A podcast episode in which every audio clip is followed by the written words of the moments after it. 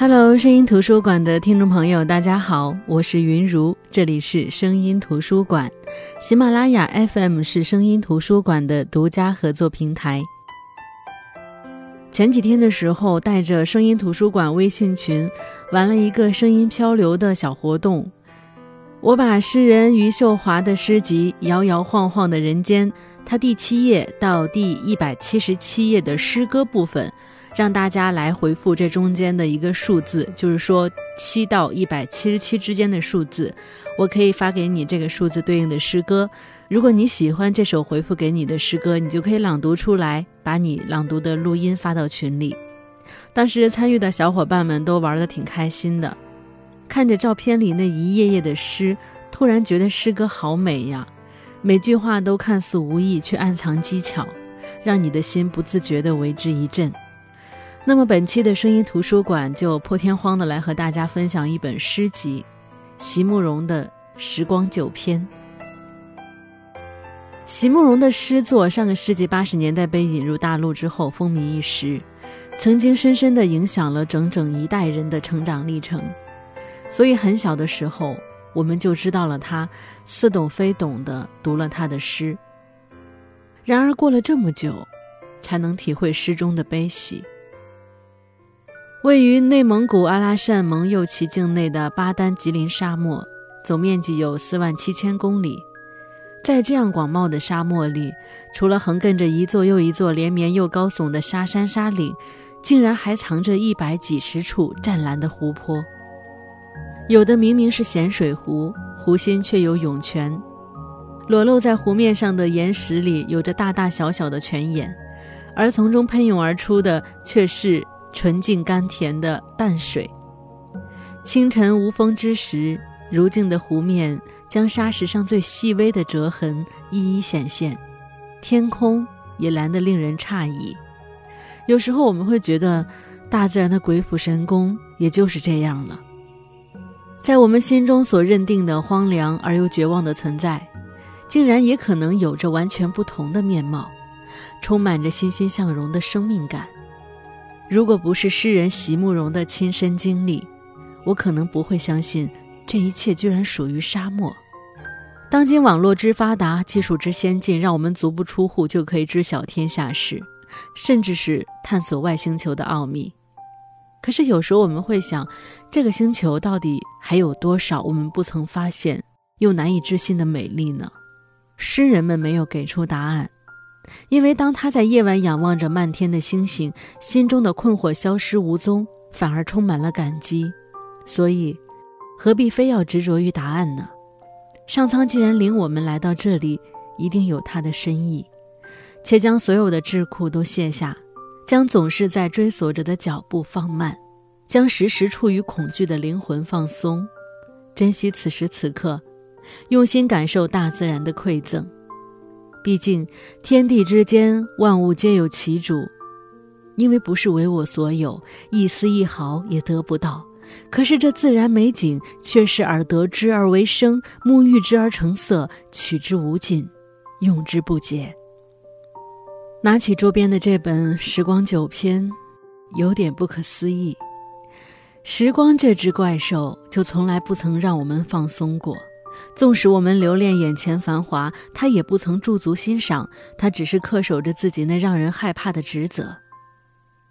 在我还在疑惑诗集为什么如此取名时，便看到这本诗集的目录是分了九个篇章，还把每个篇章当中的一首诗名提炼出来作为篇章名。有意为之也好，无心之举也罢，我就为大家分享这本书里的几首诗。正如诗人席慕容在后记中写到的一样，诗人只是用笔写下几首简单的诗，加上刚好说出生命里一些简单的现象，所以让喜爱他的读者觉得亲近，仿佛是心有灵犀一般。自然就有人评价，那么简单的词句，一首首的情诗，应该是理解起来不费什么事的简单人生。可是经历过时光的流逝，才发现自己。也正在单纯的喜欢着这些诗。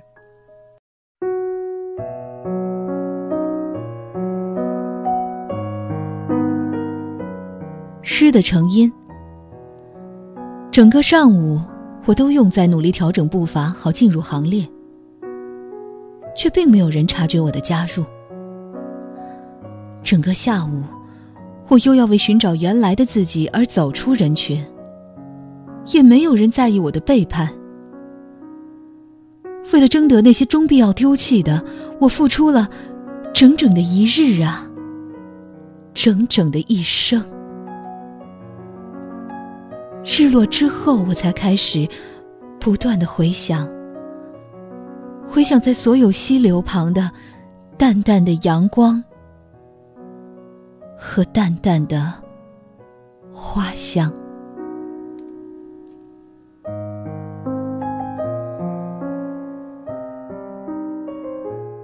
这首诗是诗的成因，上午和下午这两个寓意特别的时间段，不禁让我想到了那个谜语：早上四条腿，中午两条腿，晚上三条腿。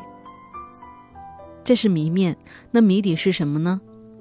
这是一个需要跨越时空才能找到谜底的谜语，和诗人说的上午下午有着异曲同工之妙。青年时的我们总是面临着理想和现实的碰撞，我们常常努力压制内心的各种情绪，把自己调整到最好的状态，只为了和其他人一样更加接近我们自己的梦想。而到了中年，我们时常怀疑，被各种规则和打击磨平棱角之后，当初的梦想是否还能实现？现在自己所追求的东西，又是否是我们内心的真正追求呢？此时的我们也会发出和诗人一样的感叹：为了争得那些终必要丢弃的，我付出了整整的一日呀，整整的一生。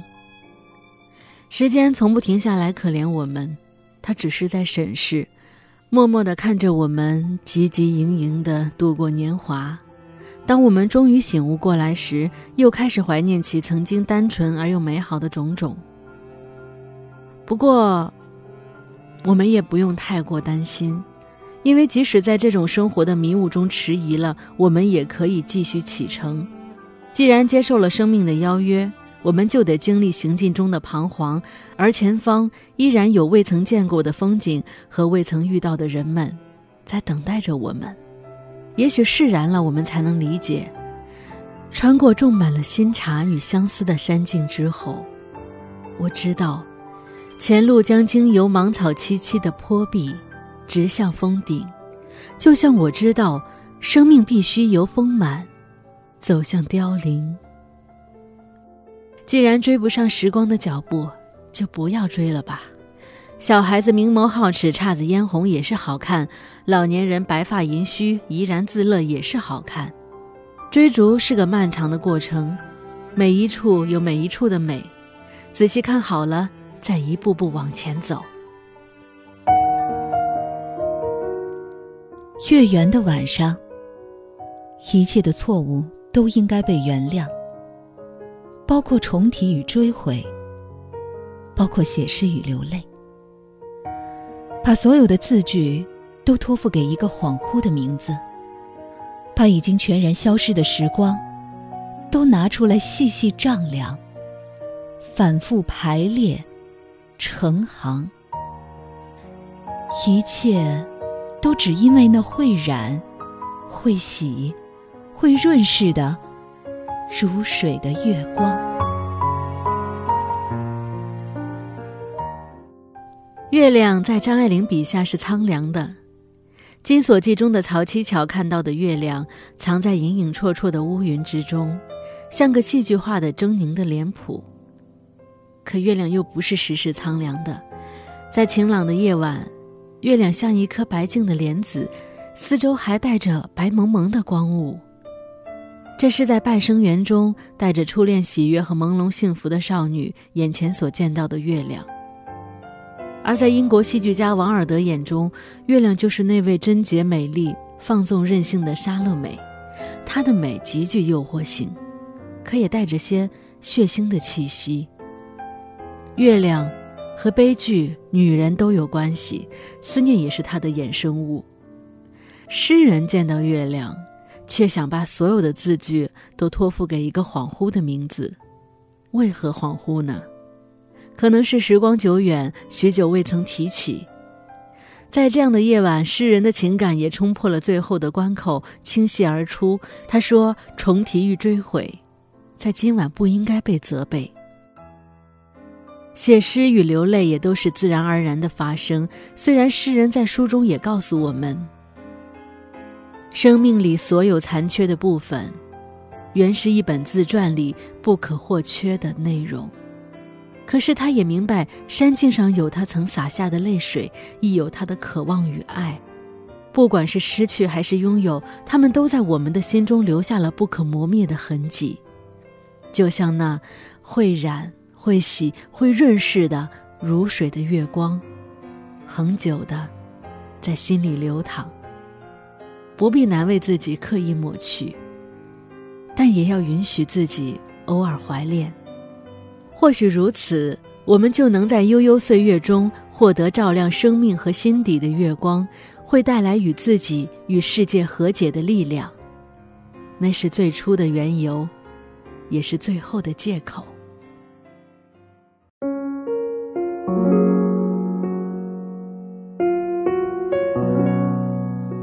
我的难题是，在这一生里，如何保有一种如水。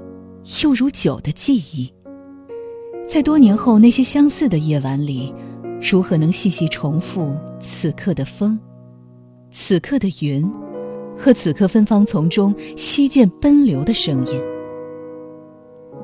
在向过往举杯的时候，如何能每次都微醺微醉，并且容许自己在尊前默默的流泪？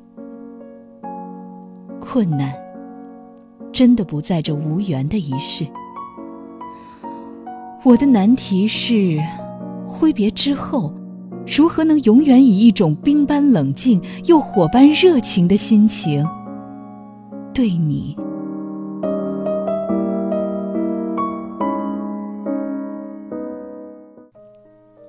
这首诗是席慕容在《时光九篇》里的难题。曾经看到这样一组数字。我们的一生中会遇到过八百二十六万三千五百六十三人，会打招呼的是三万九千七百七十八人，会和三千六百一十九人熟悉，会和二百七十五个人亲近。由此看来，两个人的相遇实在是一件小概率的事情。可是，再小的概率，我们还是会遇到一段或几段，或刻骨铭心。或如涓涓细流般的感情，相识相爱容易，相知相守却很困难。错过的原因有很多，但有一个说法让我觉得很特别：两个人在一起，其实是有着爱情时差的。有一方在爱情刚开始的时候努力付出，而另一方却在爱情离开的时候才恍然大悟，此时却已发现自己深陷其中。这种错过，可能最让人唏嘘。那些未曾说出的话和未曾实现的许诺，都是刘若英唱的那句：“可惜你早已远去，消失在人海。”就像《饮食男女》里的台词所讲的：“人生不像做饭，不要等万事俱备了才下锅。如果你爱上了一个人或喜欢去做某件事，先不要问结果如何，去爱，去做。”让一切发生。当然，诗人所说的这个错过，很显然不是我刚才所提到的这种，因为他们至少还能在分别后的夜晚里静静的回忆，想着如何才能细细重述此刻的风、此刻的云和此刻芳草丛中溪涧奔流的声音，在彼此看不见的时候，独自斟酌，悄悄地向过往举杯。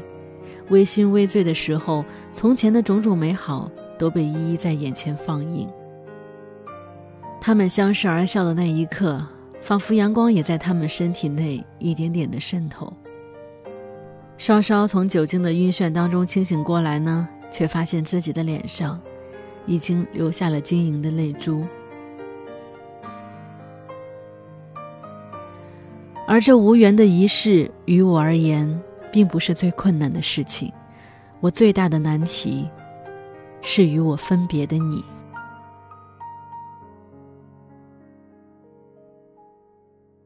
当然后边还有几首诗，这些诗我就不完全的去跟大家朗读出来，只分享这中间让我感觉挺有意思的部分。比如《时光的复仇》，他说：“生命中所有的犹疑与蹉跎，仿佛都在此刻现身责问，剑气森冷，暮色逼人。”面对死亡，有人害怕，我很理解；面对死亡，有人勇敢无畏，我也很敬佩。所以我时常很好奇，死亡会将人到底引向一个什么样的世界？是古老的神话里，喝完孟婆汤走过奈何桥之后的地方吗？还是西方教徒信仰着的那个天堂呢？我还特别疑惑，我们到底是怎么样一点点老去的呢？大家又是如何看待？从青丝变成白发呢？可是，这一切的问题哪有什么标准答案？无法预见的命运总是让人渴望，但是，知道了之后呢，又不愿相信。当诗人疑惑为什么海洋与月光可以反复用同样的盛装出场，而我们不能时，我却突然想起了一千多年前泛舟游于赤壁之下的苏轼。他也曾面对着奔流而去的长江，突然感伤：“物与我皆无尽也，而又何羡乎？”可能席慕容也有这样的深刻理解吧，不然他怎么会又提醒我们，生命的终极，也许只是如尺货从这一页到另一页的迁移。死亡从来都不是终结。而是生命里必然经历的一步。如果总在杞人忧天，生命里充满了犹豫不决，那么终究无法亲眼见到昙花的美丽，自然只能描绘生命的破败衰退。生命也从来不是周而复始，而是由每一具骸骨生前所经历的喜怒哀乐组成。昙花曾经芳香暗涌，流水也曾湿润着不同的土地。而少年们，在每一分秒的绽放与流动中，感受着生命的美好与跳动。我们虽然仍旧疑惑着生命里的许多问题，但也希望着骸骨的世界最好有些风，让他在清晨的微光里还能模糊的记得那些如梦一般的过往。在《时光九篇》里，还有一首诗叫《我》，这里边有一句诗是。我喜欢停留，喜欢长久，喜欢在园里种下千棵果树，静待冬雷春雨，春华秋实。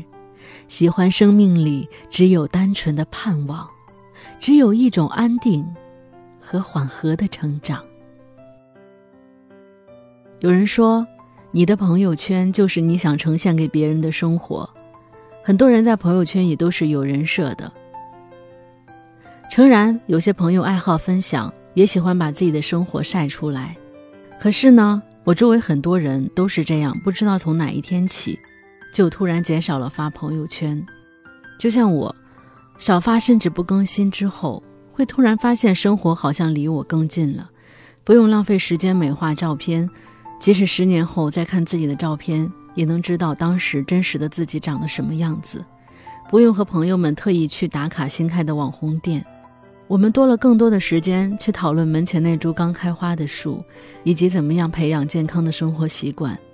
内心平静下来之后，也不会去计较自己是否被那么多人关注。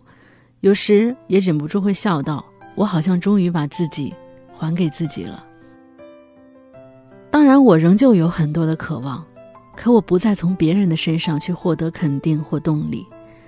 踏实的努力和由心而生的自信。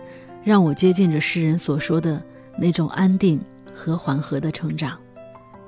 生存的雷雨总是在诘问着我们每一个人，可是只要虔诚的向前迈进，不要止步不前，任凭它冬雷春雨，我们也能收获春华秋实。《时光九篇》这本席慕容的诗集成书于一九八六年，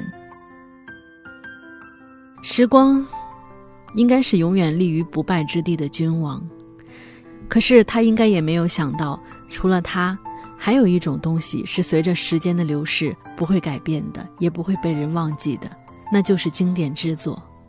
我们很多人了解席慕容，都知道他是诗人，但是很多人也忽略了他的另外一个重要的身份，那就是画家。他这几十年来都走在画画这条路上，不断创作，不断学习。可他心里仍旧有一个念头，那就是本可以画得更好。艺术在表面上看起来好像来者不拒，非常的和善宽容，其实，在那里是一个极端残酷、残忍的世界。努力并不会换来灵感。所以，席慕容他从来不敢自称诗人，可是读过他诗并且喜欢他诗的读者们，就会非常的肯定他就是我们心中的诗人，因为读他的诗的时候，我们会甘愿随着他的一字一句，让感情逐渐的晕染弥漫。少时的诗人对自己心有不甘，可是多年之后的诗人面对自己心中的疑惑，在星空下只有一句。还需要什么解释呢？是啊，你我皆凡人，拥有着不长也不短的人生。你畏惧时光，那这便是短暂的一生。任你如何懊悔，也换不来时光的回眸。但是你抓住时光，那这凡俗的时光便生动起来，被你赋予了不一样的活力。什么是树？是绿色的湖泊，